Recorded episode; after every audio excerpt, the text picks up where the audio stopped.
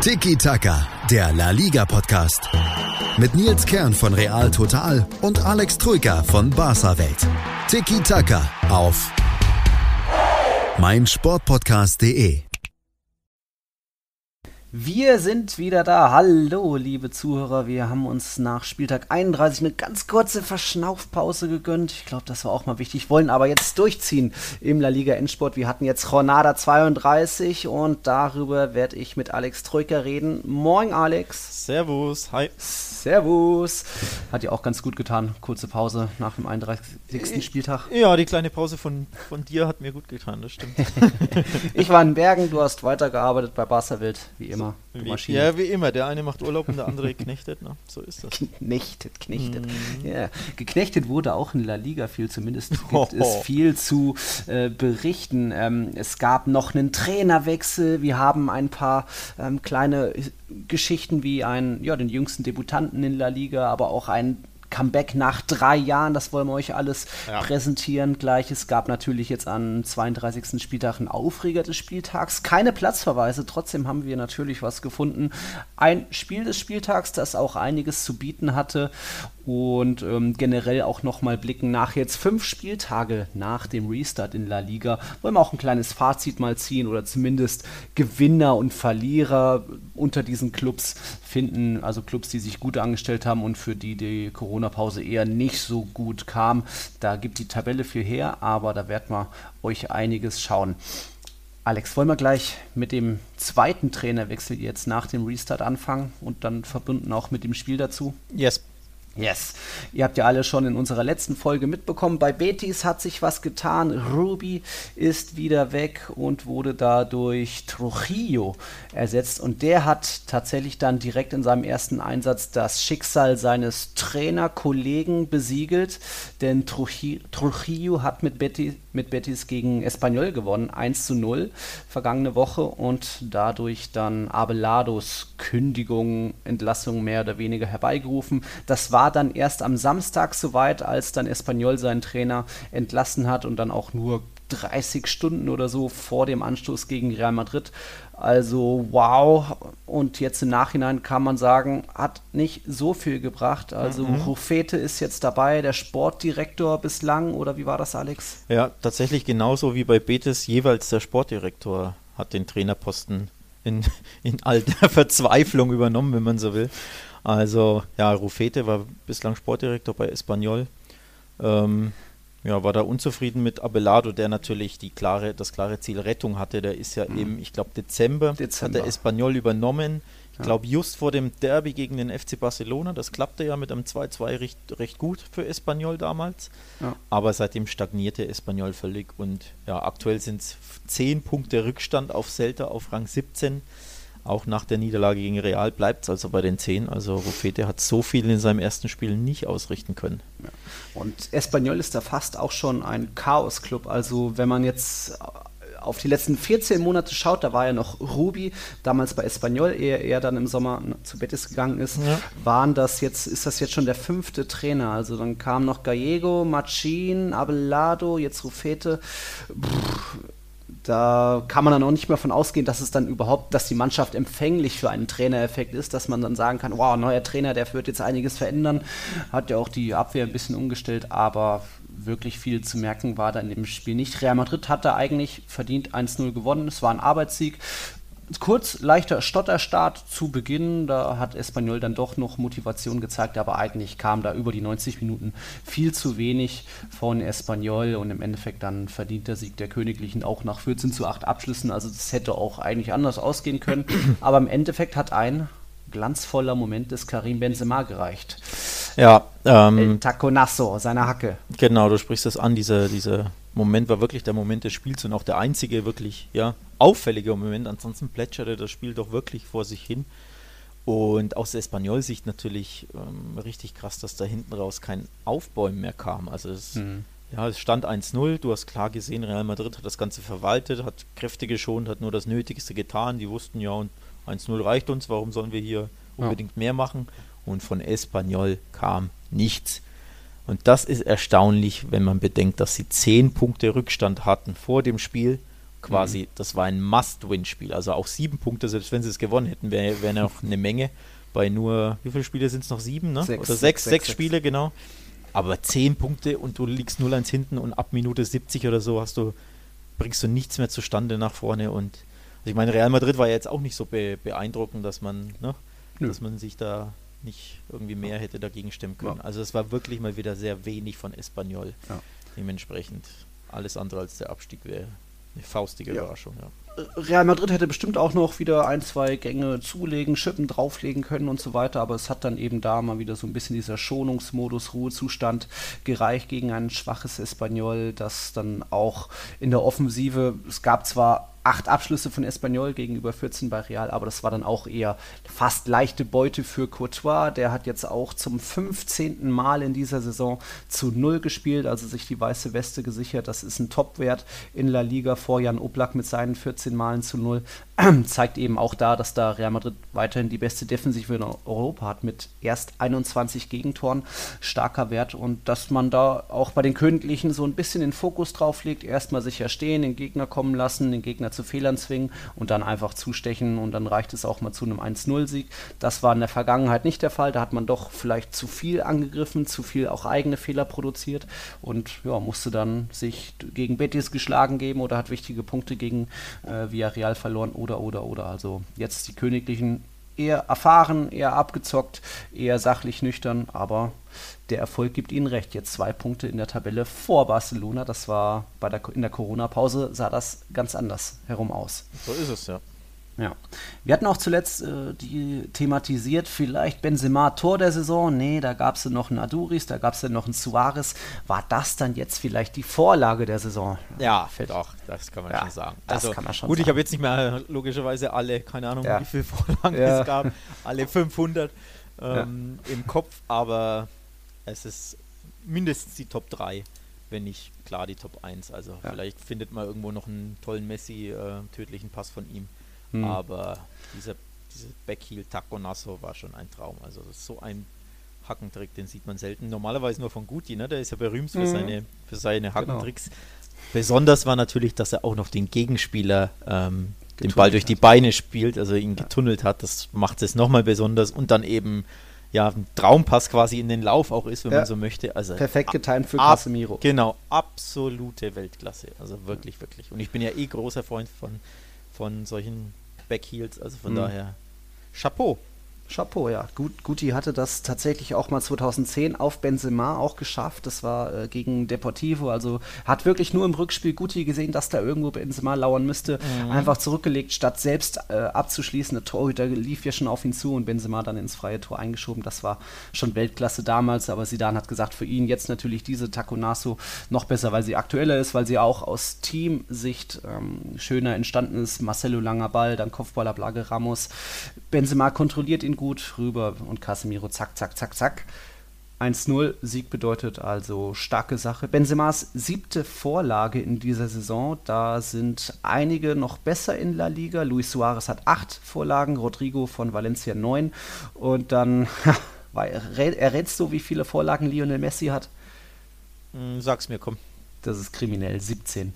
17. Mit seinen 21 Toren, also 38 Scorer-Punkte. Ja, das ist schon gut, ne? Krass.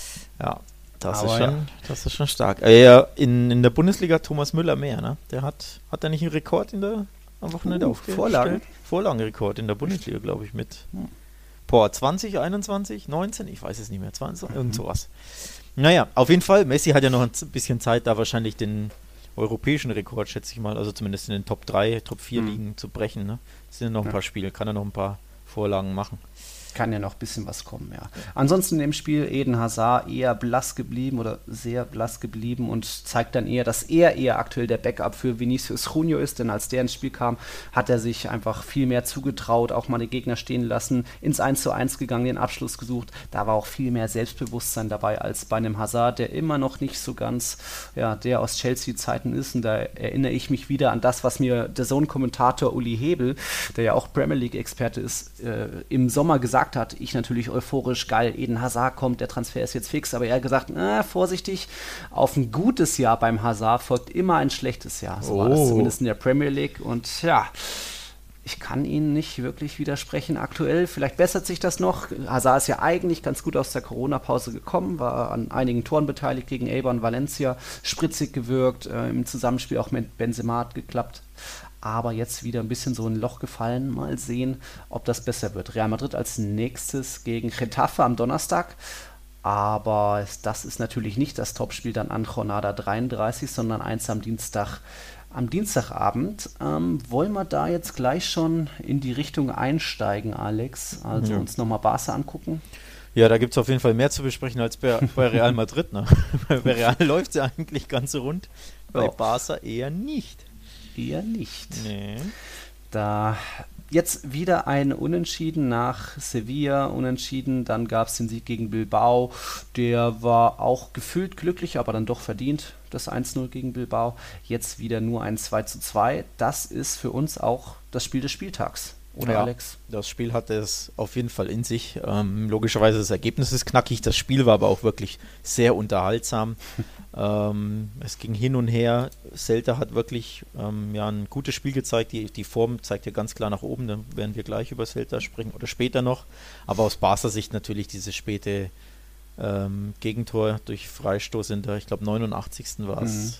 Ja, ein richtiger Nackenschlag, ähm, muss man schon sagen. Also Jo, Überhaupt, dass, dass Barca zweimal Führung aus der Hand gibt. Also Barca führt 1-0, dann steht es 1-1, Barca führt 2-1 und dann wirklich 88. Minute Aspas mit einem Geniestreich, fast schon da so einem halbflachen Freistoß. Ich weiß nicht, ob man da Griesmann auch kritisieren kann. Ich glaube, Testegen war nicht so happy, wie sich der Griesmann wegdreht und quasi die Lücke eröffnet. Nee, war er nicht. Tatsächlich, dadurch, dass er äh, sich wegdreht im Sprung, hat er wirklich quasi so einen, ja, weiß ich nicht, halben Meter oder 30 Zentimeter mhm. oder so links von der Mauer freigegeben und genau da zirkelte Aspas den Ball rum. Also ist ein perfekter Schuss natürlich, aber aus Griesmanns Sicht natürlich höchst unglücklich ausgerechnet, dass es dann Griesmann war, der ja seit Wochen ja auch nicht unbedingt in herausragender Form ist und immer oh. wieder auch auf der Bank saß. Und ja, das passt natürlich ins Bild aktuell. Ne? Ja.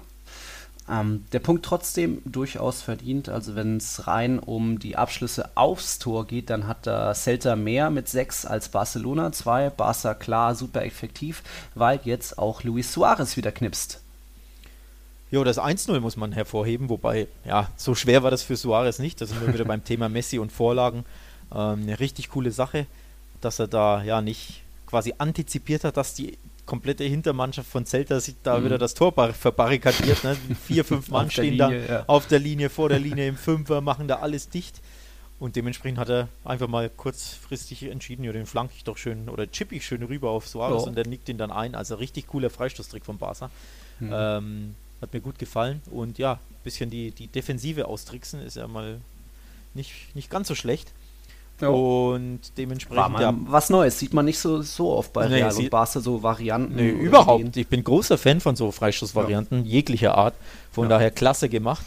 Ähm, also sprich, das war im Endeffekt nicht so schwer für Suarez, aber wirklich geil macht er dann oder gut macht er das mhm. zweite Tor. Also das ist auch ein Weltklasse-Mittelstürmer-Move, sich da um die eigene Achse schnell drehen und sofort mit der Pike ins lange Eck, Ball abziehen. gar nicht berührt, also ja. direkt Abnahme quasi. Ja, das war wirklich stark. Ähm, das war wirklich ein, ein Tor, wie du es einfach von einem Mittelstürmer brauchst, der bei so einem Verein spielt und so viel Kohle verdient und auch ja die Reputation hat, dass das wirklich, mhm. finde ich, ein Tor, das man als Verteidiger wahrscheinlich einfach nicht verhindern kann, mhm. weil das so, so gut gemacht ist. Und das fand ich wirklich, wirklich ein klasse Tor. Auch ein super wichtiges Tor, wie gesagt, aber ja, es sollte nicht reichen. Mhm. Es sollte nicht reichen. Ähm, am Ende dann eben Aspas mit dem wichtigen Ding, dem 2 zu 2. Wie gesagt, durchaus verdient. Messi muss immer noch auf sein 700. Karrieretor warten. Mhm. Vielleicht ist es ja dann am Dienstag gegen Atletico soweit, aber es hätte ja beinahe für Barcelona noch schlimmer ausgegangen. Aber war das der Fail des Jahres oder du hattest ja noch so einen anderen Kandidaten? Ja, ein Twitter-User, ich weiß jetzt leider nicht mehr, wie er heißt, das tut mir jetzt fast ein bisschen leid, mhm. ähm, hat uns ja angeschrieben und gefragt, ob das der Fail des Jahres war. Für mich war es das nicht. Glaube, Muss man kurz erklären, Nolito in der Nachspielzeit frei vorm Tor, ja. spitzer Winkel und schießt dann ja Testegen an. Ja, ähm, nach Querpass aus, was waren es, drei Meter Entfernung, mhm. so halb links am, am linken Pfosten, muss er nur noch den Ball über die Linie schieben und schiebt ihn da in die Arme von Testegen, der am Boden liegt ja sogar, ne? oder, sitzt, oder sitzt sogar.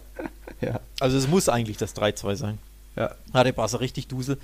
Für mich nicht der Fail, weil noch schlimmeren Fehlschuss gab es beim Spiel Betis gegen Espanyol von mhm. Boulay, wo du dir auch denkst, wenn du den Fehlschuss siehst, ja okay, das war's Espanyol, ihr steigt ab. Also es war noch schlimmer, auch Querpass. Im Fünfer hat Boulay das leere Tor vor sich. Er muss nur geradeaus mhm. oder nach rechts schießen. Und wohin schießt er? Nach links an den, auf den Torwart. Ja. Ähm, also ein unfassbarer Fehlschuss. Ich habe die Screenshots äh, auf Twitter gepostet, weil sowas sieht man wirklich, wirklich selten. Das wäre zumindest auch der Ausgleich für Espanyol gewesen. So haben sie verloren. Und ja, klar, der eine Punkt bringt nicht viel, aber trotzdem besser als wieder eine Niederlage. Und man darf nicht vergessen, hätten sie da einen Punkt geholt, wäre vielleicht Abelardo jetzt noch im, mhm. im Sattel. Kann ja sein. Dementsprechend doppelt und dreifach bitterer Fehlschuss und tatsächlich, glaube ich, der schlimmste Fehlschuss des Jahres. Was hältst du davon, wenn wir am ja, Jahr, Saisonende, nicht Jahresende, sondern Saisonende so, eine kleine, so eine Rubrik Fail des Jahres machen? Tja, können wir, die ist ja jetzt schon entschieden, aber können ja, wir da nochmal Kann ja noch was kommen, natürlich. aber Wuley, ganz, ganz großer Kandidat für diesen Tiki-Taka Award. ja, stimmt, kann ja Messi noch kommen am Dienstag, wenn er den Elfmeter gegen Atletico irgendwie über den Kasten haut. Oi, oi, oi. Oder so, mal sehen. Schauen wir ähm, mal ja, das war schon ein Ding. Und bei Celta eben, das hatte für mich dann schon wieder fast ein bisschen äh, mir Zufriedenheit gegeben, dass eben dieser Skandaltransfer Nolito, der jetzt als Ersatz für einen verletzten Ersatztorhüter verpflichtet wo, wurde, ähm, dass er das Ding noch vergeben hat und dadurch Celta dann nicht den Sieg gebracht hat. Mich hätte es natürlich auch gefreut, wenn Barca nicht einen Punkt bekommen hätte, aber so hat das ein bisschen was von, ja. Ähm, Genugtuung wahrscheinlich. Genugtuung, ja. genau. Ja. Also. Übrigens noch ein Wort zu Barca. Logischerweise mhm. kam das 2-2 nicht gut an im Camp Barca, völlig verständlich.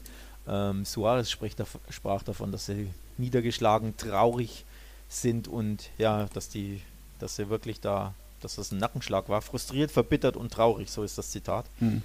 Und interessant war auch, Bilder und Szenen und Videos, die man jetzt äh, zwei Tage später so sieht, die auf Social Media kursieren, wo Messi sich von Co-Trainer Eda Sarabia abwendet, als dieser mhm. ihm quasi in der, in der Cooling Break, also in der mhm. Trinkpause, Instruktionen geben will, geht, äh, läuft er einfach von ihm weg und ja, missachtet ihn, beachtet ihn quasi nicht. Das ist so heute ein bisschen die, ja, mhm. die Thematik des Tages. Also, da hängt der Haussegen scheinbar offenbar beim FC Barcelona ein bisschen schief.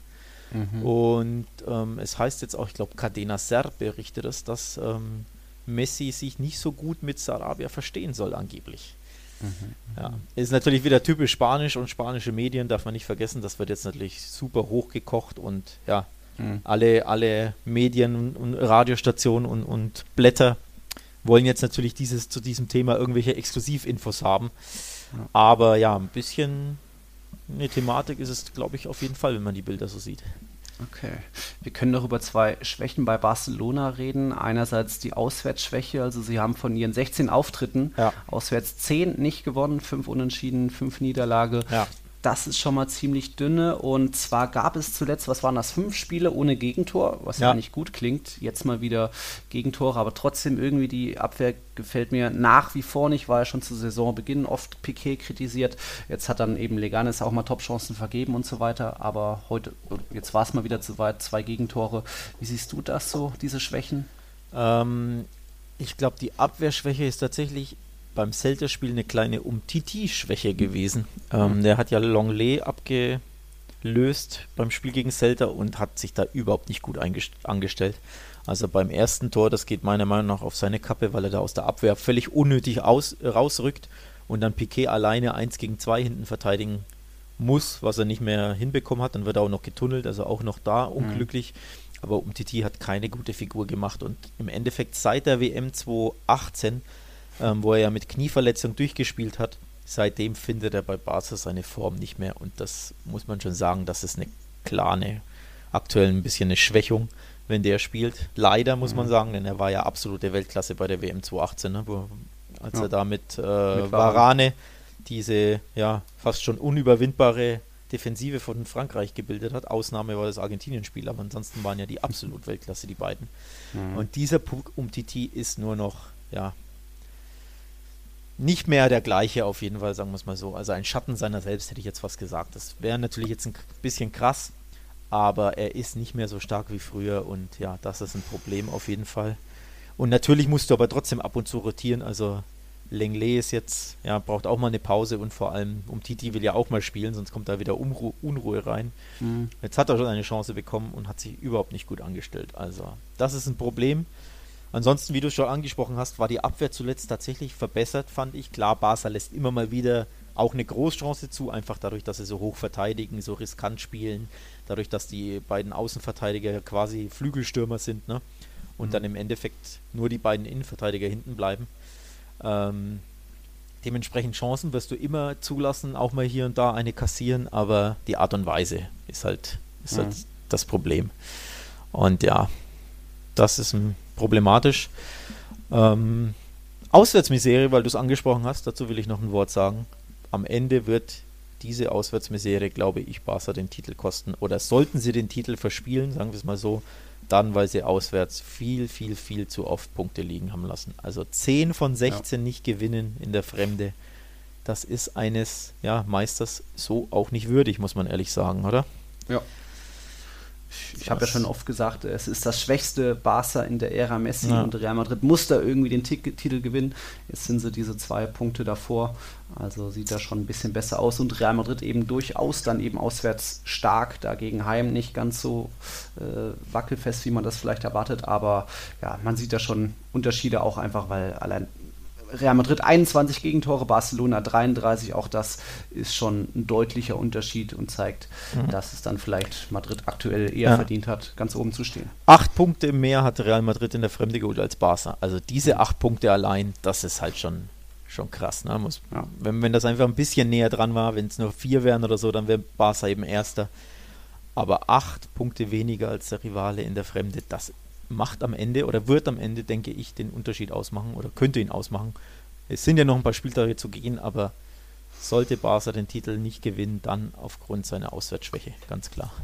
Okay. Und dann könnte es zumindest heute oder morgen ein heißer Tag beim FC Barcelona auch für dann euch bei Barca Welt werden. Ja. Transferthema. Mhm. Klär uns doch mal auf, was ist da, warum sich Juventus und Barcelona aktuell so die Hand geben.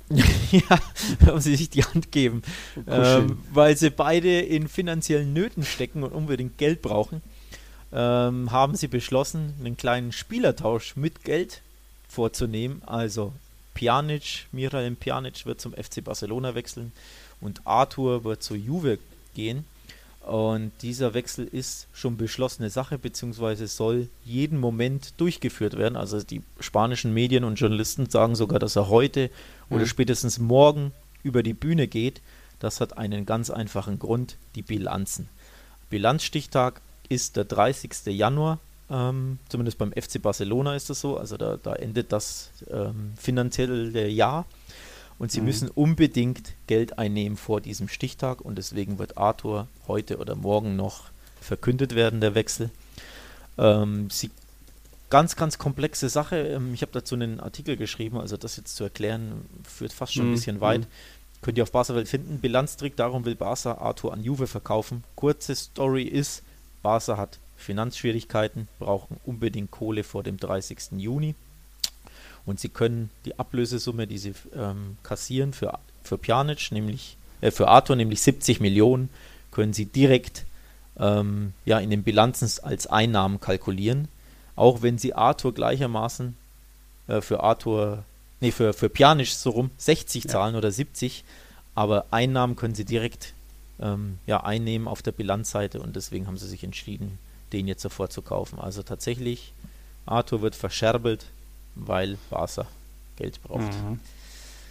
Jo, und tatsächlich, ja, wie gesagt, der, der, es wird erwartet, dass der Transfer heute oder morgen über die Bühne geht.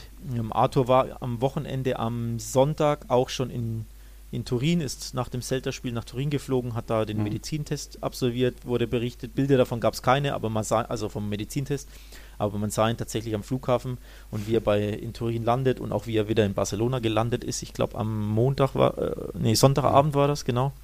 Also sprich, das Ding ist durch und da könnte sein, dass es sogar schon publiziert wurde, verkündet wurde, während ihr diesen Podcast hört. Ne? Das ja, genau. Ist dann der Wechsel ist dann aber natürlich erst zur neuen Saison oder genau der, schon der Wechsel ist logischerweise zur neuen Saison ähm, aber auch da gibt es schon wieder erste Reports, dass ja, Arthur unzufrieden sein soll und obwohl schon. gar nicht mehr wirklich auflaufen möchte. Das ist auch immer schwierig da zu wissen, was Wahrheit ist und was ah. Konstruktion ist. Nochmal, die spanischen Medien lieben es, sich dazu mit vermeintlichen Exklusiv-News Exklusiv zu übertrumpfen und irgendwelche bahnbrechenden Breaking News rauszuhauen.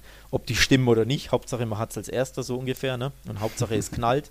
Hm. Und ja, dementsprechend weiß ich nicht, ob das stimmt. Vor allem für Barca wäre es ein Wahnsinn, ähm, ja, Arthur nicht mehr für den Rest der Saison einsetzen zu können. Der ist ja, ja trotzdem ein super wichtiger Spieler und es geht für Barca um alles. Und in der Champions League beispielsweise, die ja dann äh, wiederkehren wird im August mit, mit K.O.-Spielen, ne, mit einzelnen K.O.-Spielen. Ja. Im Rückspiel gegen Napoli sind Sergio äh, Busquets und Arturo Vidal gesperrt. Also da brauchen sie Arthur mehr denn je für mhm. Dieses Spiel. Von daher wäre das ein Wahnsinn. Und dann noch De Jong verletzt aktuell. Gucken, genau, De Jong verletzt aktuell. Also ja. es wäre ein Wahnsinn, wenn der nicht mehr zum Einsatz kommt. Aber zum Beispiel gegen Celta wurde er auch nur für, keine Ahnung, für eine Viertelstunde eingewechselt. Und die Frage ist... Nee, in der 86. Ah, so, na, noch später, spät. Ja. Und die Frage ist auch immer, wie sehr ist jemand noch mit dem Kopf bei der Sache, ne? wenn er gerade ja. seinen Wechsel vorgenommen hat oder halt ja. seinen neuen Vertrag unterschrieben hat beim neuen Verein. Also das ist auch immer so eine, so eine Thematik. Also völlig unnötig macht der Barca dieses Fass auf und natürlich lassen sie auch einen sehr talentierten Spieler gehen, von dem mhm. viele Cooles dachten, er wird der neue Xavi oder kann so ein bisschen in die Xavi-Rolle wachsen. Er ist erst 23, man hätte ihm noch reichlich Zeit geben können und meiner Meinung nach sogar sollen und müssen. Aber nochmal, die finanziellen Probleme zwangen Barca dazu, ihn zu verscherbeln. Und er wollte auch gar nicht gehen. Barca hat ihn wirklich quasi, ja, mhm. dazu genötigt, Hui. zu Juve zu wechseln, wenn man so möchte. Nicht so schön, da nicht ist dann so wohl schön. eher Pjanic, der freut sich dann wohl eher. Der freut sich, ja. Das, ja. der mit 30 nochmal schön zu Barca wechseln, auch nicht so schlecht, ne? Gut gemacht. Okay, und dann ist noch ein Gerücht aufgetaucht, dass jetzt schon ein Stuhl wackeln könnte vom neuen Trainer, von Kike Setien. Tja, alles noch, was meinst du? Es geht drunter und drüber. Ja, wie, wie das immer so ist.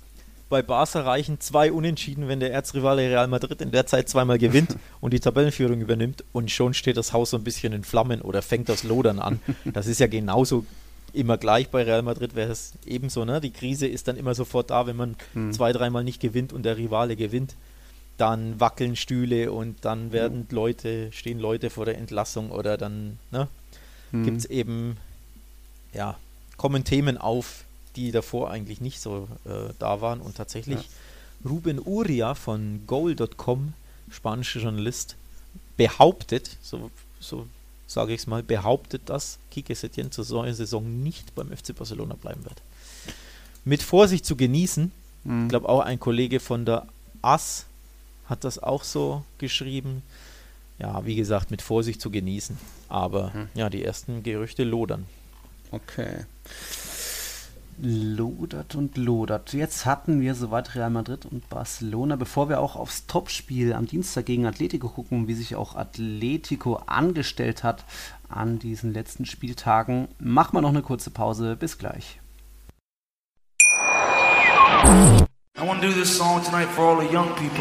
Mein Musikpodcast.de, Deutschlands erstes Musikpodcast-Portal. Dear John, I remember when we first met. Von Pop bis Rock. Von Dance bis Klassik. Hast du selber einen Musikpodcast und willst ihn bei uns kostenlos hosten? Klicke einfach meinmusikpodcast.de slash meine-podcasts. Meinmusikpodcast.de, Deutschlands erstes Musikpodcast-Portal. So, Alex, wir haben Atletico ja schon ja, doch öfter mal kritisiert in den letzten Wochen oder eigentlich in unserer überhaupt generell ersten Saison mit Tiki Taka. Auch generell Simeone, der oft zu defensiv spielen lässt, aber jetzt mittlerweile kann sich das teilweise doch sehen lassen. Atletico so gesehen in der Corona-Tabelle, also jetzt in den fünf Partien nach wieder Anpfiff auf Platz 2 hinter Real Madrid. 13 Punkte aus den fünf Partien und jetzt am Wochenende gab es wieder einen Sieg, 2-1 gegen Alaves. In dem Spiel kam es zwar zum Aufreger des Spieltags, aber der hätte vielleicht am Ergebnis auch nichts geändert, weil auch ähm, der Anschlusstreffer von Alaves durch Joselu in der Nachspielzeit erst kam. Also ich denke, das ist schon auch wieder ein verdienter, ungefährdeter Sieg gewesen und jetzt Atletico seit wettbewerbsübergreifend zwölf Spielen ohne Niederlage. Hat so gesehen da jetzt auch innerhalb kurzer Zeit sich eigentlich auch das Champions League-Ticket gesichert, ist jetzt Tabellendritter in der Tabelle, war ja vorher außerhalb der Champions League-Plätze noch vor der Corona-Pause. Und ja, sie melden sich mit einigen Ausrufezeichen zurück.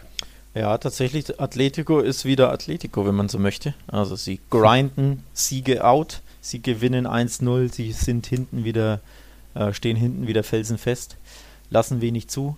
Ich glaube, ein Gegentor in fünf Spielen, vier Spielen? Ja, gefühlt. Äh, muss ich schnell nachgucken. Ähm, ja, auf jeden Fall. 1-1. Die, ja. die, die Abwehr steht wieder. Ähm, sie, ja, wirken wieder wie die Mannschaft, wie man sie kennt. Nämlich ähm, sattelfest ohne Ende und zu schlagen sind sie nicht. Ja. Und ausgerechnet jetzt kommt Barca, ne? Oder andersrum. Ja. Äh, fahren Jetzt sie geht's ins Camp Nou. geht's ins Camp Nou, also für Barca natürlich boah, äh, höchst unglücklichster Gegner zu, zur schlechtesten Mhm. möglichen Zeitpunkt. Oder aber jetzt können sie mal so ein bisschen Ausruhezeichen setzen aus FC Barcelona Sicht, aber natürlich willst du gegen Atletico nicht eh schon nie spielen müssen und jetzt erst recht nicht, wenn die jetzt hier ihre vier Siege in Folge haben. Ja, ähm, ja tatsächlich. Dabei haben, haben deine Sorgen eigentlich keinen Grund, denn der letzte Ligasieg von Atletico im Camp Nou, da haben noch Henrik Larsen für Barcelona getroffen und Torres bei Atletico, also es war 2006. Seitdem gab es neun, neun Siege für Barca und drei Unentschieden im Camp Nou in La aber- Liga, wie ja, aber gesagt. die, weil, die, die Unentschieden machen mir ja auch Angst. Ne? ähm, ja, gut. also, Das äh, wäre auch mein Tipp für, für Dienstag. Ja, tatsächlich. Und vor allem, weil Barca sich ja auch mit dem Torerschießen aktuell so schwer tut, das darf man ja auch nicht vergessen. Äh, Mhm. da, da, so richtig klappt das ja nicht. Im, in, äh, das 1-0 gegen Bilbao, 0-0 gegen Sevilla. Gegen Lever- Leganes haben sie ja auch nicht vor Spielfreude gesprüht, ne? auch nur ein 2-0. Also sie tun sich schwer, wenn sich die Ma eine Mannschaft hinten reinstellt, Tor Chancen zu kreieren und ja, Ja. kreativ zu sein. Und jetzt kommt Atletico. Hallo? Das Bollwerk schlechthin normalerweise, ne? Die halt Ja, ich würde jetzt gar nicht mehr nur Bollwerk sagen. Ich, mich beeindruckt einfach, wie Simeone da seinen Kader im Griff hat, wie alle Spieler motiviert wirken. Jetzt hat er wieder fünf Startelf-Änderungen vorgenommen. In der Halbzeit 1 ist da nicht viel passiert, aber dann durch die Wechsel wieder. Also er hat auch das Ingame-Coaching, da kamen dann Llorente und Costa und die haben dann das Ergebnis mit verändert, weil Saul Niguez hat äh, nach einem Trippier-Freistoß getroffen und dann war es eben Llorente, der den Elfmeter rausholt. Co Costa verwandelt ihn. Also da ist es, stimmt's in der Kaderbreite. Vitolo hat zuletzt getroffen, heute durfte, oder jetzt durften mal wieder ähm, Correa und Morata starten. Da ist ständig irgendwie Veränderung und es funktioniert, weil alle irgendwie motiviert sind. Das gefällt mir doch ganz gut. Ja. ja wie Nur gesagt, eben, ja. bitte? Ja, ja, nee, sag, sag, passt schon. Nur eben dann ähm, das Thema Elfmeter. Wollen wir darüber reden? Ja, für mich und hoffentlich, hoffentlich für dich auch der absolute Aufreger des Spieltags. So. ist schon schwer erklärlich gelesen, äh, gewesen, aber da ist dann auch wieder die Frage, wo ist der Kontakt? Äh, hat es wirklich außerhalb des Spielfelds dann stattgefunden? Der Gegenspieler grätscht mir da schon ziemlich hart mit offener Sohle rein, aber. Aber hm, erwischt den, erwischt äh, Jorente ja nicht, ne? Also, Ja, ja. das ist ja, das ist ja das Thema. Grätschen schön und gut. Also ob er es macht, fahrlässig, dumm. Ich habe auch auf Twitter gelesen, manche oder jemand hat geschrieben, ja, für so eine dumme Grätsche völlig unnötig, dass er da reinhaut äh, oder reingrätscht, äh, verdient er den Elfmeterpfiff gegen sich. Ja, nee, weil ausschlaggebend für einen Elfmeterpfiff ist, ob ein Foul vorliegt. Und das liegt halt einfach nicht vor. So. Und wenn kein Foul vorliegt, kannst du nicht Elfmeter pfeifen. Egal, ob das Grätsche dumm oder fahrlässig oder dämlich ist oder unnötig ist, das spielt ja keine Rolle. Weil irgendwo stimme ich dem ja zu, dass die unnötig war und ein Risiko eingeht. Aber er er erwischt Lorente halt einfach nicht, sondern andersrum. Lorente tritt dem Spieler auf den Fuß. Das kann kein So Foul meinst sein. Mhm. Ja. Also der grätscht ins Leere und Lorente trippelt dann weiter im Aus. Ins, äh, Mhm. ne? Und dann tritt er dem auf dem Boden liegenden Spieler, der da mit zum Haxen rumfuchtelt, tritt er ihm auf den Fuß und stolpert dann ins Netz, ins, ins Tornetz. Also unglaublich lächerlich, da Elfmeter zu pfeifen. Und wir haben ja wahr, Leute. Dann soll halt bitte der Wahr sagen, nee, das war kein Foul, nimm's halt einfach zurück. Furcht, Furcht, furchtbar. Also du siehst, ich reg mich heute noch auf, obwohl es mir egal sein kann. Aber nee, das ist für mich der Aufreger des Spieltags, so einen Quatsch-Elfmeter zu pfeifen. Ich habe da schon auch meine Fragezeichen im Kopf und weiß nicht so genau, was da alles wie passiert ist, aber für mich stellt sich dann eben auch die Frage, wie wird dieser Kontakt dann eben bewertet, weil wenn der Fuß vom Gegenspieler da nicht gewesen wäre, hätte dann Jolente weitermachen können oder ist es eh, weil außerhalb des Spielfelds eigentlich nicht strafbar, ahnbar. Also sehr kuriose Szene, liebe Zuhörer, guckt guckt euch das auch gern selbst nochmal an in den The Zone Highlights oder ihr könnt ja auch, wenn ihr die The Zone Wiederholung von dem Spiel anschaut, ähm, könnt ihr auch genau zu dem Punkt zurückspulen und da gab es dann zig Wiederholungen und irgendwie eher Fehlentscheidung, aber trotzdem, hä, was, was ist da passiert? Man, man, hat, man denkt, man hat alles schon gesehen im Fußball und dann kommt wieder sowas. Jetzt ja. halb außerhalb des Spielfelds. Egal, für mich trotzdem ein verdienter Sieg, auch weil dann eben Joselus, Anschluss erst in der 92. Minute fiel. Auch da kurioses Handspiel fast ja, schon. Man stimmt. kennt ja jetzt immer häufiger die Szenen, Mauer springt hoch und ein anderer Verteidiger grätscht da flach dazwischen, damit der eben kein Flachschuss kommt. Ja. Und in dem Fall wurde eben dann Kucke an den Arm angeschossen. Richtig bitter, für, richtig bitter für Kucke, der Elfmeter war ja wurscht, war ja nur Ergebniskosmetik. Ja. Aber für ja. Kucke bitter, er hat gelb gesehen und fehlt deswegen ja, im Camp Nou. Das ist, das, das ist quasi die, die, der schlimmste Outcome, wenn man so möchte, aus dieser Szene. Weniger der Elfmeter, weil der ja, fürs Ergebnis keinen kein Belang mehr hatte. Ähm, oder fürs, fürs Spiel an sich. Ähm, aber ja, der Elfmeter ist auch ja, ein bisschen kurios. Jetzt ist halt die Frage, ist das Elfmeter oder nicht? Weil mhm. Ich glaube nicht, dass Koke das absichtlich macht. Also Absicht wird dann, also klar, er will das Grätschen mit seinem ist, Körper blocken. Genau, er, er, will den Ball natürlich abwehren, aber eben im Körper, nicht mit den Händen. Gleichzeitig ja. macht das aber fahrlässig, da sind wir wieder beim Thema Fahrlässigkeit. Er grätscht halt rein, vergrö vergrößert unabsichtlich natürlich seine Körperfläche und blockt mhm. den Schuss, der aufs Tor kommt, mit den Armen oder mit der Hand. Und deswegen finde ich, ist dieser Elfmeter leider schon vertretbar in der heutigen Zeit mit der heutigen Regelauslegung. Oder? Mhm. Ja, denke auch eher Elfmeter, weil ja, Hand ist Hand. Ich wiederhole mich, ja, da, auch wenn es schon bitter ist. Ja, da muss ich ähm, einschreiten. Hand ist Hand gilt für mich eben nicht, aber wenn du halt reingrätscht und den, den Schuss aufs Tor quasi mit dem Arm blockst, hm. dann ja, nimmst, nimmst halt irgendwo auch in Kauf, dass ein Elfmeter äh, Pfiff folgen kann. Ne? Ja. Und deswegen neige ich auch eher zur Hand, auch vor allem aufgrund der aktuellen der Regelauslegung. Aber Absicht glaube ich nicht, dass es war, sagen wir es mal so. Nee, das nicht. Aber wie gesagt, Koke für Koke, genau, für Koke bitter, ja. dass er jetzt gesperrt ist. Nicht nur er wird fehlen im Camp Nou, sondern auch Savic hat da jetzt sich jetzt eine Gelbsperre eingeheimst. Ich denke, das kann schon Simeone ganz gut mit seinem Kader auffallen. Dann wird halt stattdessen, äh, Jiménez hat auch gespielt, wer ist dann, wen haben wir denn noch so? Also es wird schon irgendwie passen, aber bei Simeone finde ich noch sehr spannend. Er ist jetzt endgültig unsterblich oder zur Legende geworden bei Atletico, denn er hat keinen geringeren als Luis Aragones von Platz 1 verdrängt. Platz 1 bezüglich der meisten Siege oh. mit Atletico. Aragones lange oben gestanden mit 194 Siegen und jetzt Simeone 195 Siege mit Atletico. Also Respekt und dadurch dann auch verdient wieder Tabellendritter, auch weil eben Atletico stark bis sehr stark aus der Corona-Pause sich zurückgemeldet hat. Ja. Mal sehen, ob das dann auch am Dienstag noch so der Fall ist. Wie gesagt, 2006 letzter Ligasieg für Atleti im Camp Nou, aber gegen dieses leicht taumelnde, schwächelnde Barca, wo man sieht, wenn Messi keinen guten Tag hat, dann wird es schwierig. Kann Atletico durchaus was reißen. Ich denke schon, dass es wieder auf ein Unentschieden hinauslaufen wird, so ein 1-1. Viel mehr Tore gegen Oblak dann auch nicht, aber ja, was ich, denkst du so? Ja, das ist ein guter Tipp, fürchte ich. Ja. wird drauf hinauslaufen, schauen wir mal. Du noch was zum Dienstag oder generell Atletico? Mm, nee, ich denke, da hatten wir alles. Ne? Ja.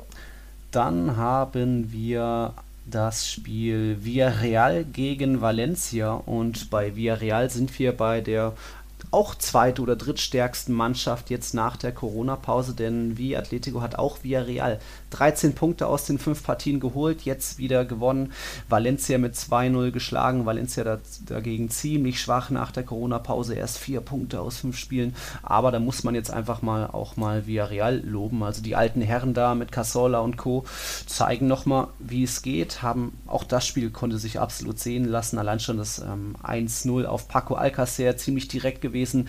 Chip von Moreno hinter die Abwehr und, und äh, Paco Alcacer trifft da gegen seinen Ex-Club. Moreno hat dann nochmal an Pfosten getroffen und dann richtig traumhaft das 2 zu 0. Da Torhüter Asenjo mit einem weiten langen Ball. Casola nimmt ihn direkt an, legt ihn direkt rüber auf Moreno und auch der direkt haut ihn da ins Netz. Da war schon dann zur Halbzeit die ja, die Sache eigentlich gegessen. Also auch da wieder Villarreal tatsächlich spektakulär und auch da jetzt verdient auf Platz 5 plötzlich. Zwei absolute Traumvolley-Tore, ähm, die übrigens auch sehr, sehr ähnlich waren. Also noch schöner war der von Moreno, mhm. aber beide sehr ähnlich. Ähm, vor allem in der Technik klasse, klasse gemacht von beiden Spielern. Also richtig, richtig schöne Tore und ein Big Point für Villarreal natürlich gegen äh, Verfolger Valencia, die ich glaube vor dem Spiel zwei Punkte auseinander waren und jetzt ähm, hat Villarreal auf Valencia ja. schon fünf Vorsprung und nur noch drei Rückstand auf Champions League Rang 4. Also weil Villarreal tatsächlich ein Gewinner der Corona-Pause, wenn man so möchte, denn die sind mhm. seitdem richtig stark in Form.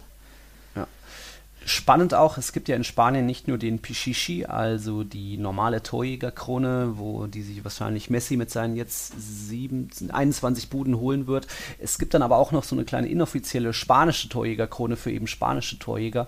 Die ist nach Telmo Sarra, also der Bilbao-Legende, benannt. Und da hat jetzt wieder Moreno und Aspas liefern sich da ein Kopf-an-Kopf-Rennen. Beide jetzt zwölf Treffer, haben ja beide jetzt am Spieltag getroffen. Das kann man noch mit Spannung verfolgen. Ansonsten Messi, Benzema und Suarez Jahres vor den beiden. Ähm, auch spannend da. Und spannend eben Valencia. Meinst du, da könnte es jetzt noch zu einem dritten Trainerwechsel nach dem Restart in La Liga kommen? Ja, auch da hängt der Haussegen mächtig schief. Ähm, es gab schon vor dem Spiel gegen Villarreal ähm, erste Berichte, dass ähm, Albert Celades ja entlassen wird oder zurücktritt. Da gibt es widersprüchliche Berichte. Die einen sagen, er hätte seinen Rücktritt äh, angeboten und er wurde abgelehnt. Andere sagen, nee, der wird, äh, man will quasi an ihm festhalten, weil dadurch, dass äh, Valencia ja alle zwei, drei Tage ein Spiel hat, ist es einfach hm. schwieriger Zeitpunkt für einen Trainerwechsel, wenn man noch bestimmte Ziele hat. Gleichzeitig hieß es aber, wenn er Viral verliert, wird er entlassen. Also die hm. Berichterstattung überschlägt sich da ein bisschen und tatsächlich würde es mich nicht wundern, wenn er noch während der Saison entlassen wird, denn Valencia droht seine Ziele zu verpassen. Also eigentlich wollten die in die Champions League, haben auch noch daran geglaubt vor gut zwei, drei Tagen. Ähm, ja, und jetzt gab es mal wieder eine Pleite in Villarreal gegen eben einen direkten Konkurrenten und Stand jetzt mhm. hat äh, Valencia acht Punkte Rückstand auf Rang 4. Also da glaube ich nicht mehr dran. Und aktuell würden sie sogar die EL verpassen, also nicht mal in die Europa League einziehen. Mit ja. drei Punkten Rückstand hinter Retafe, die auf sechs liegen. Also ich glaube, mit Celades wird das nichts mehr, ganz ehrlich. Ja, sieht dünner aus. Ja. Bei Villarreal muss man noch was Großes erwähnen, wirklich ein Comeback nach über drei Jahren. Das war jetzt unter der Woche, als Villarreal nur 2-2 gegen Sevilla gespielt hat. 1128 Tage später, so lange fiel Bruno Soriano verletzt aus, immer wieder Rückschläge erlitten und jetzt kurz vor seinem, na, kurz nach seinem 36. Geburtstag eben das, Kapitän, das Comeback des Villarreal-Kapitäns. Also Respekt dafür, so lange durchzuhalten. Gab da auch noch emotionale Interviews von ihm. Durfte jetzt auch gegen Valencia wieder spielen, wurde da noch eingewechselt. Also das auch so eine kleine schöne Anekdote für euch, liebe Zuhörer. Ja, eine unfassbare Geschichte. Ich, ich verstehe das erst gar, überhaupt nicht, um ehrlich zu sein, wie man nach drei Jahren Verletzungspause noch im, in dem Alter. im Profisport in dem Alter noch zurückkehren kann. Ja. Also wirklich, wirklich krass. Ähm, dementsprechend, da ziehe ich all meine Hüte vor, vor dieser Leistung und eine, eine traumhafte Geschichte natürlich. Ne? Ja. Ähm, wirklich sensationell. Übrigens, was habe ich gelesen? Asenjo, der ja einige Kreuzbandrisse, ich glaube vier oder fünf in seiner Karriere mhm. hatte, Santi Casola, der jahrelang bei Arsenal verletzt war und jetzt eben äh, Bruno, der drei Jahre weg war, zusammen mehr als zehn Jahre Verletzungspause in ihrer, in ihrer Karriere und alle drei spielen bei Villarreal. Also unfassbare Story und ja, tatsächlich Villarreal so eine kleine Feel-Good-Story, muss man ja schon sagen. Mhm. Und ja, wenn die nach Euro in Europa oder Champions League oder Europa League erreichen, in Europa spielen werden nächstes Jahr, wäre das schon eine, eine, schöne Sache, muss man sagen. Also allein für die drei Spieler. Ja, hatten wir jetzt auch so gar nicht so auf, auf dem Schirm, ja. auf unserem Radar in der Vorschau zum Restart, aber ja, viele Sympathien für diese Mannschaft, auch weil da nicht nur eben Routiniers stecken wie in Casola, wie in Raul Albiol, sondern es auch noch schnelle, junge, aufregende Spieler wie den Chukwueze gibt und man da durchaus noch mehr erwarten kann. Vielleicht auch von einem Ibora da im, im zentralen Mittelfeld. Aufregende Truppe, bisher immer im Mittelfeld gewesen und hat eben auch noch zwei große Aufgaben vor sich. Also Villarreal wird mhm. noch auf Barcelona und Real Madrid treffen. Spannend, ja. Bei, bei Real gab es in der Hinrunde, glaube ich, ein 2 zu 2 und Villarreal hat, glaube ich, verloren 1 zu 2 gegen Barcelona, wenn ich mich recht erinnere. Übrigens für Barca ein richtig krasses äh, oder unglückliches Restprogramm, zumindest aktuell. Sie haben gegen mhm. die Sie spielen gegen die vier Mannschaften, die ungeschlagen oder die, die richtig gut war. Ich glaube tatsächlich sogar ungeschlagen nach dem Restart. Also gegen Bilbao, gegen Celta, jetzt kommt Atletico und dann Villarreal. Alle vier noch ungeschlagen im Restart nach dem Restart, wenn ich das richtig auf dem, auf dem Schirm mhm. habe. Auf jeden Fall aber in richtig starker Form. Also sogar ja. Celta war stark in Form, Atletico ist es. Nach Atletico spielt am Sonntag Barca eben bei Villarreal. Wuff. Mhm. Wuff. Also das ist ein richtig schweres Programm und tatsächlich kann sich da die, ja, der, das Meisterschaftsrennen schon entscheiden bei diesen nächsten beiden Spielen. Ne? Ja. Schweres Programm, ja, aber da hatte ich noch ein bisschen zusammengerechnet. Also erstmal die sechs offenen Gegner, die Real und Barca noch haben. In der Hinrunde haben beide gleich viele Punkte gegen diese sechs Punkte äh, Gegner geholt. Das waren jeweils 14 Zähler. Und wenn wir zusammenrechnen, wie viele Punkte diese sechs Gegner insgesamt jetzt in der Liga schon geholt haben, da haben die sechs Gegner von Real vier Punkte mehr, 248, als Barca's sechs Gegner, dort sind es 244. Also es sind ganz kleine Nuancen. Re nominell natürlich Barca das leicht schwierigere Programm, vor allem jetzt auch noch Athletik und Villarreal. Espanyol, vielleicht reißen die sich doch noch zusammen danach im Derby. Aber ja, auch Madrid noch Retafe Bilbao, auch nicht so, ohne dann Villarreal am vorletzten Spieltag. Mal sehen, ob da nochmal gestolpert wird. Nils packt den Rechenschieber aus, ja? du, du Rechenfuchs, unglaublich. Ja. Ähm, ja. Mathe 1. Ähm, wir hatten dann noch, wenn wir schon über Soriano reden, dann würde ich noch gerne eine kleine andere schöne Geschichte sprechen oder zumindest einen neuen La Liga-Rekord, nämlich den für den jüngsten Debütanten, den jüngsten Spieler in La Liga. Oh. Das war auch unter der Woche Stimmt. bei Real Madrids 2 zu 0 Sieg über Mallorca, muss man hier auch natürlich erwähnen. Luca Romero. Ja. 15 Jahre jung und 219 Tage, also Unfassbar. wird bald 16 und durfte da einfach mal ja, gegen Real Madrid eingewechselt werden. Hat jetzt am Wochenende nicht mehr, schon nicht mehr gespielt, aber da wurde ein kleiner Rekord aufgestellt. Also jünger als Oedegaard und Ansu Fati sowieso und viele andere wurde da ein neuer Rekord aufgestellt mit dem Argentinier. Unfassbar. Ein 15-Jähriger, der in La Liga spielt. Also ich dachte immer, sowas kennt man nur aus, keine Ahnung, der kolumbianischen, venezolanischen oder Liga oder mhm. aus der MLS. Ich glaube, Freddy Adu, Agu, wie heißt der, war da, mal, war da immer super jung als 16-Jähriger oder 14-Jähriger, irgend sowas, keine Ahnung, hat er da gespielt. Also aus solchen Ligen kennt man solche Stories eher. Aber dass ein 15-Jähriger in La Liga eingesetzt wird, boah, spricht natürlich für sein Talent, ja, spricht aber auch nicht so unbedingt für das Talent seiner Mitspieler. ne? wenn, ja. wenn der Trainer denkt, dass ein 15-Jähriger besser ist als, keine Ahnung, sein Kontrahent auf der gleichen Position, boah, aber, ja. wie gesagt, er, er, gilt wirklich als Supertalent und sogar, äh, habe ich gelesen, der mexikanische Messi wird er schon Ach genannt. ja. Ja, ja. Gott, oh Gott. Wobei also, Mexi, äh, Argentinien ist er. Er ist, was ist er denn jetzt? Ich dachte Argentinier. Nee, Mexikaner aber stimmt, ist er, dachte, oder? Du hast recht, glaube ich, Mexikaner. Habe ich ihm was Falsches gesagt? Äh, also ich glaube, gebürtige Mexikaner vertritt Argentinien auf internationaler ah, Jugendebene. Äh, okay. okay. Ja, ja, ich glaube, die Eltern sind äh, halb so, halb so. Und mhm. also ich glaube, er wurde, er wurde in Mexiko geboren, glaube ich, aber mhm. boah, dünnes Eis ja, jetzt. Ja. Vater oder okay. Mu Mutter Argentinier, irgend sowas. Also 50-50 ja. und dann noch in Spanien äh, teilweise aufgewachsen. Genau, genau, also, genau, genau. Also richtig kom komplex. Aber ja, wie gesagt, ich habe nur die Schlagzeile gelesen, Messi, äh, mexikanischer Messi. Das hat sich eingeprägt ein bisschen. Aber ja, muss man auf dem Schirm haben auf jeden Fall den Jungen, weil richtig krass, krasse Story. Ja. Und vor allem, er soll auch tatsächlich so klein und wuselig und dribbelstark sein.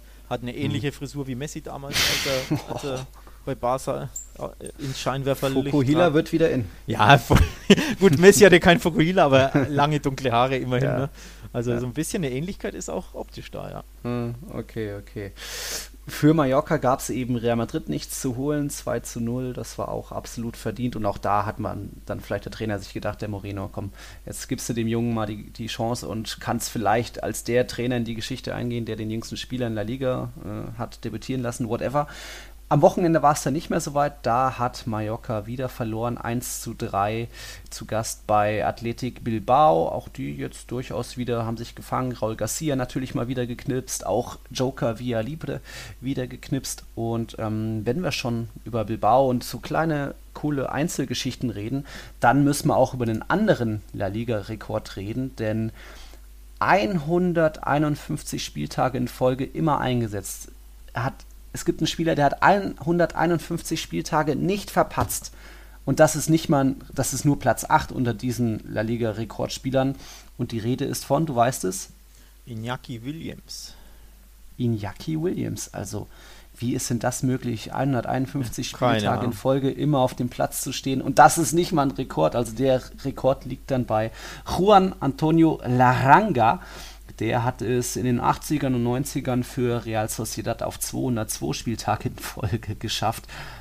Ohne Verletzungen, ohne Sperren, ohne oh, heute mal kriegst du mal eine Pause, bist nicht mehr so fit.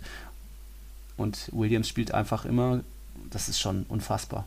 Das ist wirklich unfassbar. Vor allem, weil er ein Sprinter ist, ne? ein unglaublich schneller Spieler, mhm. der über die Schnelligkeit kommt und sehr viele Sprints macht.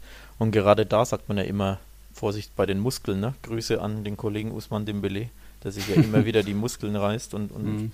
ja, Muskelverletzungen hat. Und Williams hat nie irgendetwas. Also das ist wirklich, wirklich außergewöhnlich ja. und für mich tatsächlich sogar unerklärlich, dass der nie ja. ein Spiel ver verpasst. Man kann ja irgendeinen Heutzutage Zwick, ja, man, ich mir auch nicht vorstellen. Man kann doch irgendeinen Zwicken mal in der Wade haben und mal ein Spiel ja. verpassen oder so. Aber nee, der hat Letzter Spieltag, was. komm, setz mal aus.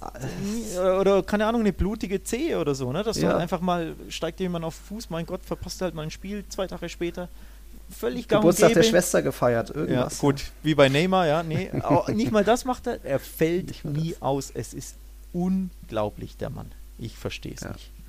Sollte wirklich Stimmt. mal Barca anrufen, fragen, hier, kannst du mal den Belay unter deine Fittiche nehmen, vielleicht hat, ja. hat deine Diät, ne, hat es mit deiner Ernährung zu tun oder mhm. wie ist es dein Aufwärmprogramm etc., das gibt es nicht. Also da könnte sich den Belay wirklich äh, ein paar Tipps abholen, weil das ist bei, Krass.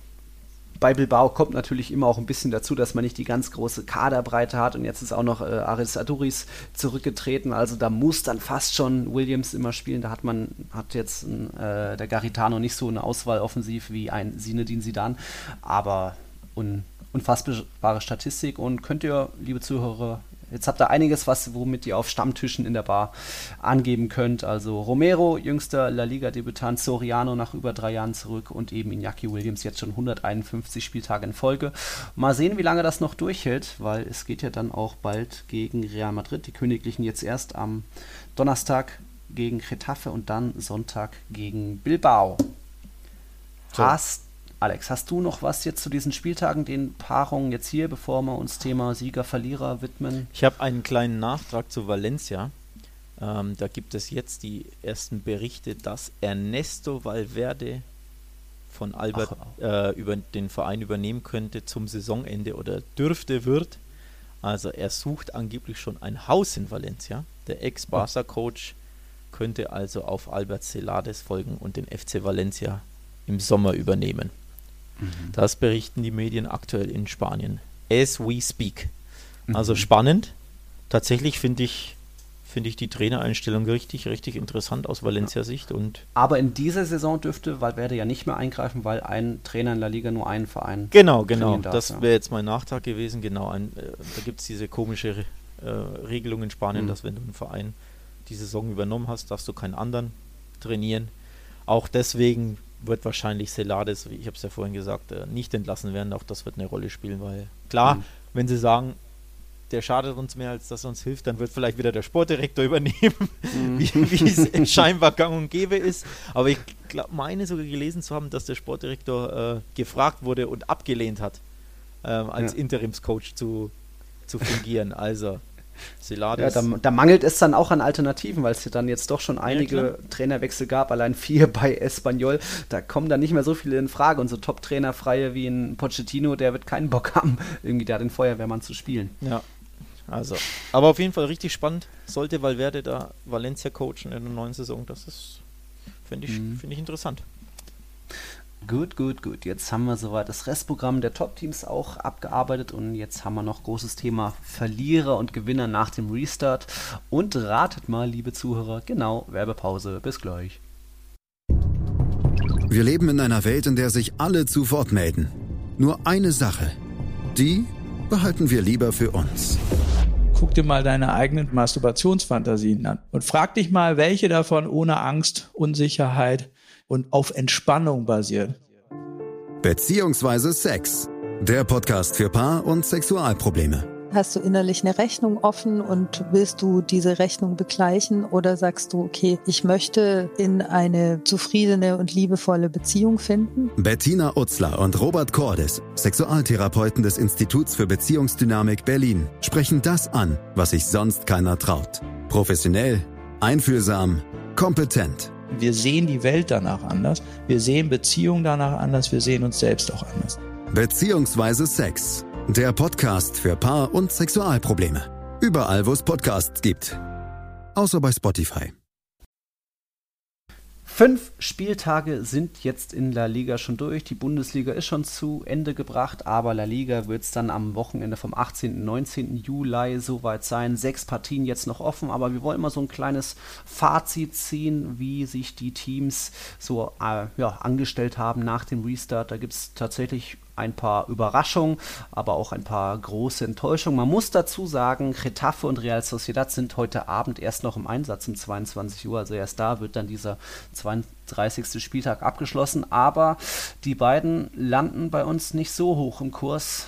Alex? Ja, das ist ein bisschen ein Krisenduell, aber natürlich ein super, super wichtiges für Champions und Europa League mhm. heute Abend ähm, nach Aufnahme dieses Podcasts. Aber ja, beide sind alles andere als gut in Form und tatsächlich die Restart-Verlierer, wenn man so möchte, ne? Ja, unter anderem. Also äh, bei Retafe war das ja, ist das nicht eine ganz so große Überraschung. Die waren einfach stark in Form und da hat viel geklappt vor der Corona-Pause und jetzt immerhin drei Unentschieden, eine Niederlage geholt, aber auch da, ja, man weiß, dass sie spielerisch limitiert sind, dass sie viel kämpfen, faulen, und eher defensiv und kontern und dann eben vorne profitieren, dass sie doch irgendwie kaltschnäuzige Stürme haben mit Ankel, Rodriguez und Mata und so weiter. Aber ja, jetzt noch kein Sieg, ist dünne. Als nächstes geht es gegen Real Madrid und jetzt eben Real Sociedad, das große Thema. Drei Niederlagen zuletzt, die sind zwar mhm. mit einem 1:1 gegen Osasuna so reingestartet, ja, aber dann war es auch schwach gegen Alaves, diese 0-2 Niederlage, dann ging es gegen Real Madrid. Auch da unglücklich einiges gegen Real Sociedad gelaufen, aber auch da kann man durchaus leben mit dem 2-1-Sieg für die Blancos und dann zuletzt eben Celta Vigo überrascht 1-0-Sieg gegen San Sebastian.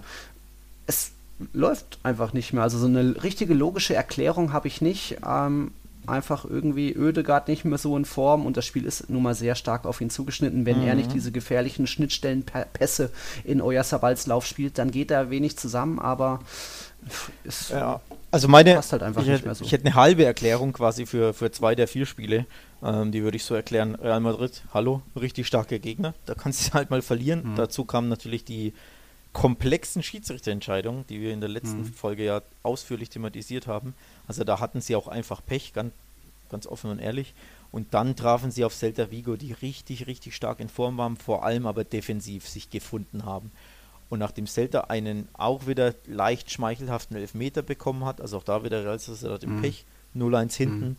Und dann konnten sie gegen diesen dichten Abwehrriegel von Celta sich nicht durchsetzen. Also ich habe das Spiel geschaut. Ähm, Celta hat es wirklich leidenschaftlich in Atletico Madrid-Manier verteidigt, also alles rausgebolzt, geholzt, geköpft, geschlagen, geschossen. Und ja, wenn dir dann das Selbstvertrauen fehlt und auch die Automatismen nicht greifen und ja, du nicht mal diese Lockerheit hast, dann verlierst halt mal 0-1. Also auch da wieder, ne, unglücklich, dann die Form des Gegners spielt eine Rolle.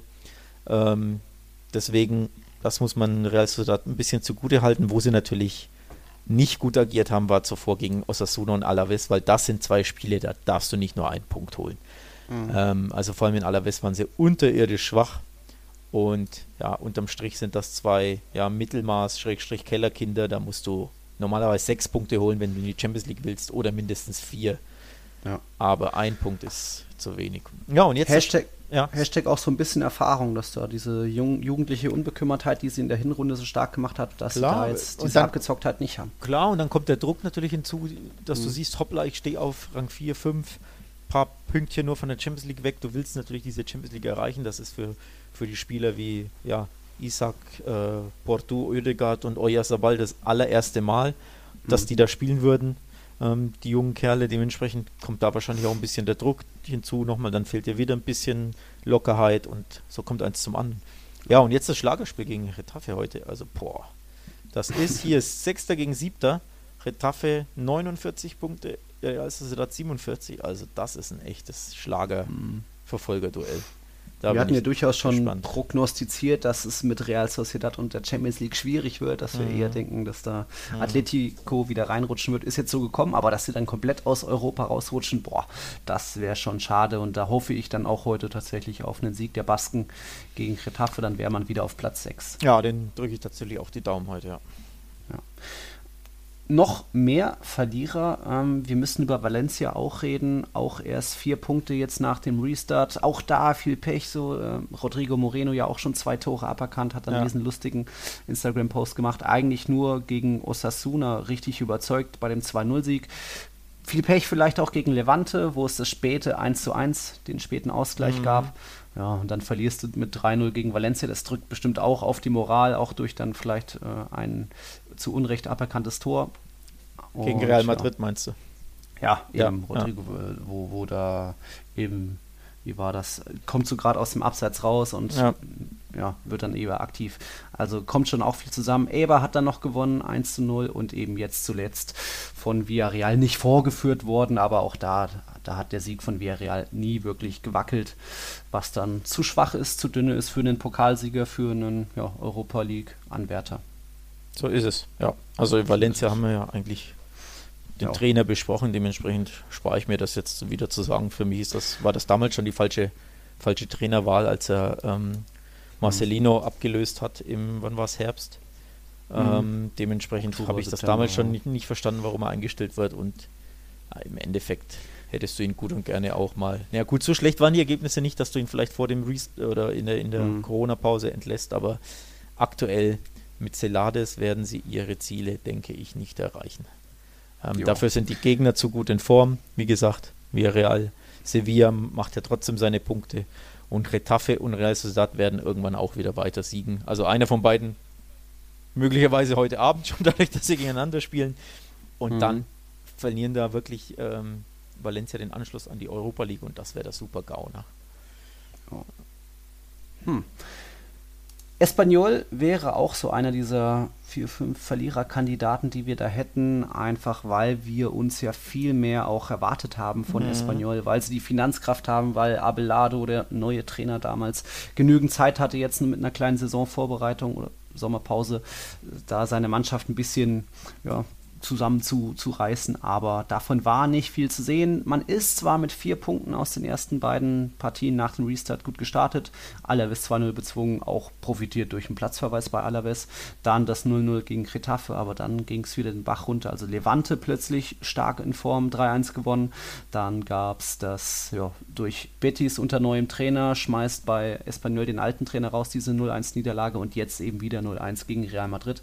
Das sind nie so ganz deutliche hohe Niederlagen Niederlagen klatschen, wie, wie man es vielleicht bei einem Tabellenletzten denken könnte. Aber, aber, trotzdem zu wenig von allem. Aber es fehlt die Qualität ein bisschen im Offensivspiel. Ähm, also Raúl de Tomas ist kein schlechter Stürmer, der kann dir seine zweistelligen ähm, mhm. Tore erzielen, aber er muss natürlich gefüttert werden. Also er ist keiner, der sich irgendwie ne, Messi-mäßig ja. da durch die Abwehr wuselt und äh, seine eigenen Chancen kreiert, sondern er muss natürlich den Ball im Fünfer, am Fünfer, im 16er servieren und dann schießt er ein.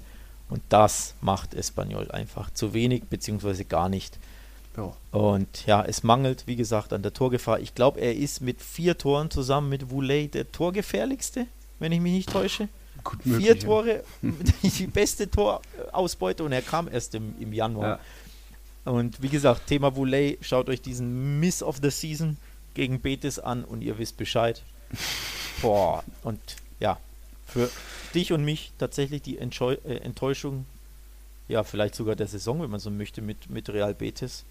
Denn mhm. auch im Winter haben wir den ja noch, also Espanyol noch einiges zugetraut mit dem neuen Trainer und ich glaube auch in unserer Vorschau, in unserem Vorschau-Podcast mhm. vor dem Restart haben wir auch gesagt, wir glauben, Espanyol könnte sich noch retten. Ja, sieht nicht danach Aber aus. Aber ne? Pustekuchen. Ne? Ja, sieht Jetzt überhaupt zehn nicht danach Punkte aus. Rückstand und keine Moral so wirklich in der Mannschaft. Auch jetzt Trainereffekt konnte, nee. konnte man nichts sehen gegen Real Madrid. Also Schwächste, das, zweitschwächste Offensive, heim, heimschwächstes Team, erst zwei Heimsiege, also da fehlt es an allen Ecken und Enden. Ja, so kann man das sagen, ja. Guck mal nach oben. Real Madrid wäre natürlich sehr einfach zu nennen fünf Spiele, fünf Siege und auch erst zwei Gegentore. Also da klappt es an vielen Ecken und Enden, auch wenn da die Königlichen oft ein bisschen im Schonmodus sind, Kräfte sparen, was gut ist bei diesem harten Programm, elf Spieltage in fünf Wochen, aber trotzdem durchaus alle Siege kann man sagen, alle verdient. Auch das Glück auf der Seite. Sidan profitiert auch von einem breiten Kader, auch wenn da vielleicht ein Bale und ein Hazard nicht so ganz in Form sind wie, wie bei Atletico, vielleicht ein, ein Korea oder ein Felix, egal. Wir reden aber dann eher über trotzdem Atletico, weil dass die nach so einer schwächelnden Hinrunde waren dann nur Sechster, glaube ich. Jetzt sind sie in der Corona-Tabelle so gesehen Zweiter und insgesamt in der Tabelle Dritter und haben da in kurzer Zeit eben die Champions League-Qualifikation fast schon sicher gemacht. Kann natürlich noch einiges passieren, aber mich beeindruckt, wie das Simeone jetzt seine Spieler ein bisschen machen lässt, die dann auch in der Schlussphase noch mit sechs Mann am gegnerischen Strafraum sind, was man so noch nicht oft gesehen hat, die dann immer noch pressen oder einfach versuchen, den Ball zu halten und sich Chancen zu erspielen. Felix funktioniert mittlerweile immer mehr, Costa knipst, auch ein Vitulo, wenn er mal eingewechselt wird, hat mal geknipst und noch einen Punkt beschert. Also doch, doch, Atletico muss man da erwähnen als so Gewinner nach der Corona-Pause. Absolut, absolut. Also sie sind wieder back to their best oder zumindest ja, das typische Atletico, das sich reinwirft, das mit Leidenschaft und Engagement spielt. Und tatsächlich hatte ich oder hatten wir, glaube ich, beide das Gefühl, vor Corona, vor dieser Pause war das nicht immer so. Also da hingen die mhm. Köpfe, da waren manche Leistungen wirklich, wirklich schwach. Und ich meine mich erinnern zu können, dass auch Kocke und Saul in ähm, Interviews gesagt haben, dass quasi diese Atletico-Essenz, dieser unbedingte Wille, mhm. Einsatz und Kampf, ähm, dass der nicht immer da war und dass auch das quasi Gründe dafür waren, warum Atletico eben ja nicht immer wie Atletico gespielt hat und vor allem, warum sie zwischenzeitlich bis auf Rang 6 abgerutscht waren. Mhm. Darf man nicht vergessen, vor ich glaube, fünf Spieltagen, äh, am 28. Spieltag, ist ja nur drei Wochen her, dadurch, dass ja ständig gespielt wird, waren sie nur Sechster. Also vor mhm. Corona waren sie außerhalb der Champions League Plätze, aber seitdem spielen sie wieder und wirken wieder wie Atletico. Also da stimmt der Einsatz und das ist einfach das A und O bei Atletico, ne, sind dieser Kampf und dieser Einsatz und dass sie 110 Prozent geben. Und das ist aktuell wieder der Fall und deswegen ganz klar ein Gewinner und auch ganz klar auf Kurs Champions League und Platz 3. Dank 13 Punkten eben aus den fünf Partien und so viele hat auch Villarreal. Viermal gewonnen, einmal unentschieden, ist dadurch auch für uns eines der Gewinnerteams. Das hatten wir noch gar nicht so wirklich auf dem Schirm, weil wir ja die Mittelfeldteams immer so ein bisschen außen vor lassen, wo ja auch Granada, Osasuna, Levante und so stehen. Villarreal war da vorher auch und plötzlich die alten Herren zeigen nochmal, wie es geht, auch weil Gerard Moreno ist ja schon stark in die Saison gestartet, war der lange Pichichi-Anwärter, als Messi noch nicht geknipst hat und ist jetzt auch wieder zurück in Form. Paco Alcacer knipst selbst, wie, es, wie man es eigentlich auch aus Dortmund kennt. Und es funktioniert. Ja, alles. Das, ja, über Viral, Viral haben wir davor ja schon ein bisschen gesprochen. Die ja. sind wirklich gut in Form, die haben sich jetzt gefunden. Und dementsprechend ganz klar ein Gewinner und sind auf Kurs Champions League. Also das hätte ich tatsächlich, muss ich ehrlich zugeben, vor der Corona-Pause nicht für möglich gehalten. Ähm, nee. Da lagen sie auf Rang 8 nach drei Niederlagen in Folge. Mhm. Ähm, dementsprechend, ja, dieser, Tur dieser, Turnaround mit jetzt, was sind es, vier, vier Siege in fünf Spielen und nur in einem Spiel gab es überhaupt Gegentore, hätte ich ihn so nicht zugetraut, beziehungsweise habe ich nicht kommen sehen. Und deswegen Chapeau auch da, richtig, richtig gut in Form. Stimmt, tatsächlich nur gegen Sevilla, das 2 ja. 2 Gegentore gefallen. Genau. Also, wow. Respekt. Respekt. Und Respekt müssen wir auch noch einer anderen Mannschaft zollen. Die steht zwar immer noch auf Platz 17, aber es sind jetzt schon acht Punkte Vorsprung auf den ersten Abstiegsplatz. Also Celta Vigo ist back to life, hat jetzt mhm. auch schon, äh, ich glaube, 1, 2, 3, 4, 5, 6, 7, 8, 9, 10 aus den letzten 10 Spielen nur eine Niederlage kassiert. Und generell in der Rückrunde, das ist die große Sache, ist Celta die beste Abwehr. Acht Gegentore erst in dieser Rückrunde, also generell Rückrunde. Real Madrid da mit neun Gegentreffern in der Rückrunde die zweitbeste Abwehr, aber Celta als Abstiegskandidat so wenig zulassen und dann auch plötzlich mal ein 6-0 raushauen gegen Alaves. Ja. Jetzt Barcelona wieder ein 2-2 abgezwackt. Das war jetzt das fünfte Mal im Balaidos, dass Barca nicht gewinnen konnte, oder? Ja.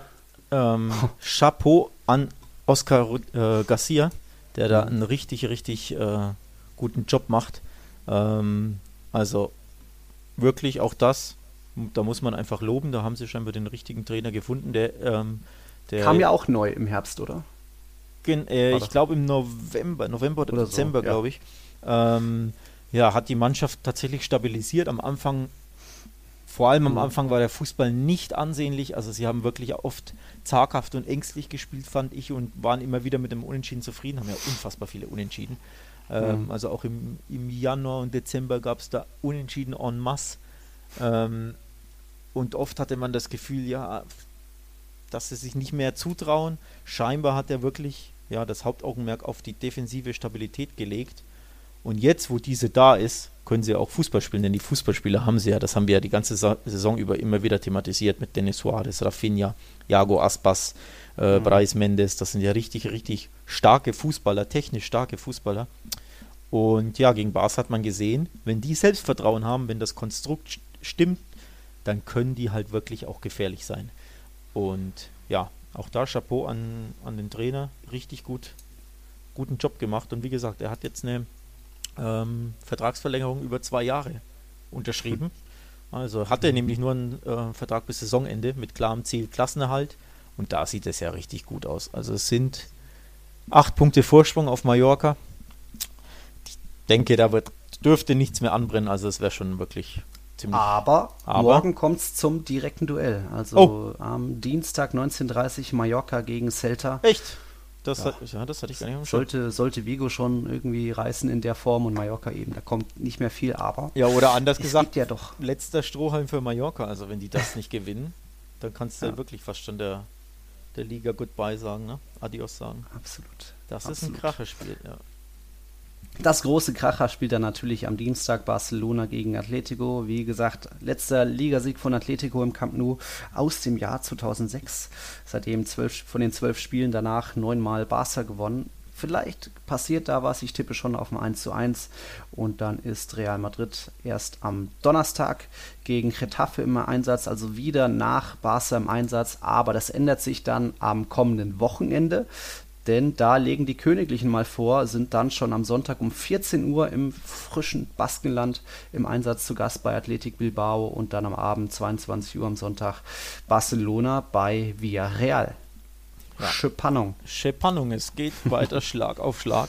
Übrigens auch spannend, ich möchte mich hier kurz erwähnen, Real Sociedad gegen Espanyol am Donnerstag. Also auch die. Mhm. Einen kämpfen um die Champions League, die anderen gegen den Abstieg. Auch das ist ein Spiel, das kann man sich gerne mal notieren. Mhm. Und wie du schon gesagt hast, Mallorca Vigo, ein Abstiegskracher jetzt. Letzter Strohhalm so ein bisschen für Mallorca. Also La Liga ist spannend ohne Ende. Hinten und oben und unten und vorne. so sieht's aus. Wir sind dann auch, glaube ich, durch mit unserem Text. Yes. Ist auch schon fast Rekordfolge, eine Stunde zehn. Naja, ah passt schon noch, passt noch. Da kannst du noch eine Anekdote erzählen, aber ich glaube, äh, Habe ich noch eine Anekdote? Mhm. Soll, ich, soll ich noch ein Anok ja. anekdotieren? Gibt das Wort überhaupt? An Anektier ähm, mal. Die, ich erzähle noch hinten raus ein kurzes Schmankerl für alle Real Madrid-Fans, nämlich Messi und Co. sollen unzufrieden mit Setien sein. Hm. Ähm, Gibt es auch jetzt wieder, also wir nehmen jetzt seit eineinhalb Stunden auf und in, oder ein, eine Stunde und zehn und in dieser Stunde gab es wieder neue Reports und neue Berichte. Hm. Also da stimmt es offenbar nicht so ganz im Dressing Room bei Barca. Messi und Co. sollen sich nicht so gut mit Setien und vor allem seinem Co-Trainer Eda Sarabia verstehen. Ähm, ja. Hm. Gute Nachrichten für dich und alle Blancos und alle Fans, die es mit Real Madrid halten. Denn das ist keine gute, ja, keine gute Zutat, wenn man Meister hm. werden will, ne? Wenn es da ein bisschen nee. Spannung gibt zwischen Verein und Trainer oder Mannschaft Kann Sätchen bald zurück zu seinen Kühen, wie er es auf der Pressekonferenz gesagt hat. So. Ja, ich, oh, ja. Gestern war ich bei meinen Kühen, jetzt bin ich hier bei, den, so beim FC Barcelona. Ja. So ist es. Ha. So. Schauen wir mal. Könnte spannender Tag werden, auch noch bezüglich Transfers, äh, Tausch Pjanic und Arthur. Auch bei Real Madrid das Thema Achraf Hakimi. Heiß könnte auch theoretisch heute oder morgen eben noch im Juni zu diesem Stichtag über die Bühne gehen. Könnte heiß werden. Das werdet ihr wie immer alles lesen bei Real Total und bei Barca Welt. Und dann hören wir uns, glaube ich, Alex, so Freitag wieder, oder? Wird das Freitag, ja? Jo. Na gut.